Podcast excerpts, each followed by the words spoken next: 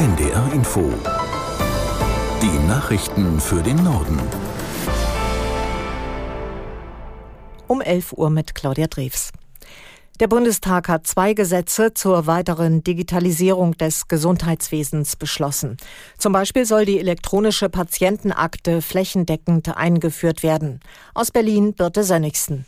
Wer nicht aktiv widerspricht, bekommt ab dem übernächsten Jahr automatisch eine digitale Akte. Darin können Untersuchungsergebnisse, Impfungen, Laborwerte oder die Auswertung von Röntgenbildern digital gespeichert werden. Das soll doppelte Untersuchungen vermeiden und kann im Notfall sogar Leben retten. Auch Daten aus Fitnessuhren wie zum Beispiel der Blutdruck oder die Schrittzahl können in der Akte landen. Die Patientinnen und Patienten sollen selbst bestimmen, welche Gesundheitsdaten dort genau gespeichert werden und wer sie sehen darf. Auch die Forschung soll durch die Gesetze besser werden. Die Wissenschaft und Pharmaunternehmen sollen in Zukunft leichter auf Daten zugreifen können, die es schon gibt, wie zum Beispiel das Krebsregister oder Daten der Krankenkassen.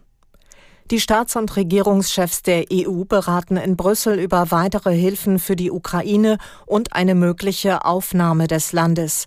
Gegen den Start von Beitrittsverhandlungen wehrt sich vor allem Ungarns Ministerpräsident Orban. Aus Brüssel Holger Beckmann. Ungarns Regierungschef, der immer noch als jemand mit guten Verbindungen zu Russlands Präsident Putin gilt, will die Ukraine nicht in der EU haben. Allerdings ist es nicht ausgeschlossen, dass Orban Beitrittsverhandlungen letztlich doch zustimmen könnte, jedenfalls dann, wenn er viele Milliarden EU-Gelder für sein Land bekommt, die bisher wegen langjähriger Verstöße gegen europäische Rechtsstaatsprinzipien in Ungarn von Brüssel blockiert werden. Einen ersten Teil in Höhe von 10 Milliarden Euro hatte die Kommission gestern freigegeben, was vor allem im Europäischen Parlament teils scharf kritisiert wurde. Auf diese Weise wolle man Ungarn kaufen, hieß es. Wie der Gipfel ausgeht, ob er möglicherweise sogar scheitert, das ist bis jetzt völlig offen. Die EU-Mitgliedstaaten und das Europäische Parlament haben sich auf ein lange umstrittenes Lieferkettengesetz geeinigt. Damit sollen Unternehmen mit mehr als 500 Beschäftigten künftig verpflichtet werden, bei der Herstellung ihrer Produkte mögliche negative Auswirkungen Auswirkungen, beispielsweise mit Blick auf Menschenrechte, zu ermitteln. Das müssen sie auch für ihre Zulieferer und Geschäftspartner tun. Außerdem sollen die Unternehmen auch direkt haftbar gemacht werden können, etwa in Fällen von Kinderarbeit, schlechten Arbeitsbedingungen oder Umweltschäden. Wirtschaftsverbände hatten im Vorfeld gegen das Lieferkettengesetz protestiert. Umweltschützer begrüßen die Pläne dagegen. Dem neuen Gesetz müssen die EU-Mitgliedstaaten noch formal Mal zustimmen.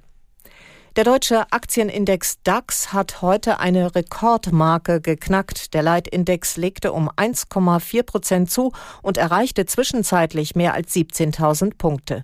Inzwischen ist der DAX wieder etwas gefallen. Hintergrund der Entwicklung dürfte die Aussicht auf fallende Zinsen sein. Die amerikanische Zentralbank hatte ihren Leitzins gestern zwar stabil gehalten, für das kommende Jahr deutet sich aber ein Rückgang an. Bei sinkenden Zinsen werden Aktien Aktien gegenüber festverzinslichen Papieren wieder attraktiver. Außerdem können sich Unternehmen leichter finanzieren und mehr Investitionen tätigen. Der Entwickler von ChatGPT, OpenAI, kooperiert zum ersten Mal mit einem großen Medienhaus und zwar mit Axel Springer. Das haben beide Unternehmen mitgeteilt. Caroline Wöhlert aus der NDR Nachrichtenredaktion erklärt, was das bringen soll. Die Ergebnisse, die das Programm liefert, sollen aktueller werden. Denn Antworten gibt es bisher nur mit Informationen bis maximal April 2023. Der Chatbot ist nämlich nur so aktuell wie die Daten, mit denen er gefüttert wird. Mit der Kooperation soll das jetzt besser werden. Wer ChatGPT etwas fragt, soll in Zukunft Zusammenfassungen von aktuellen Ereignissen angezeigt bekommen. Und diese stammt von Angeboten des Axel Springer Verlags. Also zum Beispiel von der Bild, Welt oder Business Insider. Wenn eine Textantwort Informationen aus Springer-Artikeln enthält, soll auch der Link zum ursprünglichen Artikel angezeigt werden. OpenAI hat außerdem angekündigt, auch mit weiteren Verlagen und Medien auf der ganzen Welt zusammenzuarbeiten. Das waren die Nachrichten.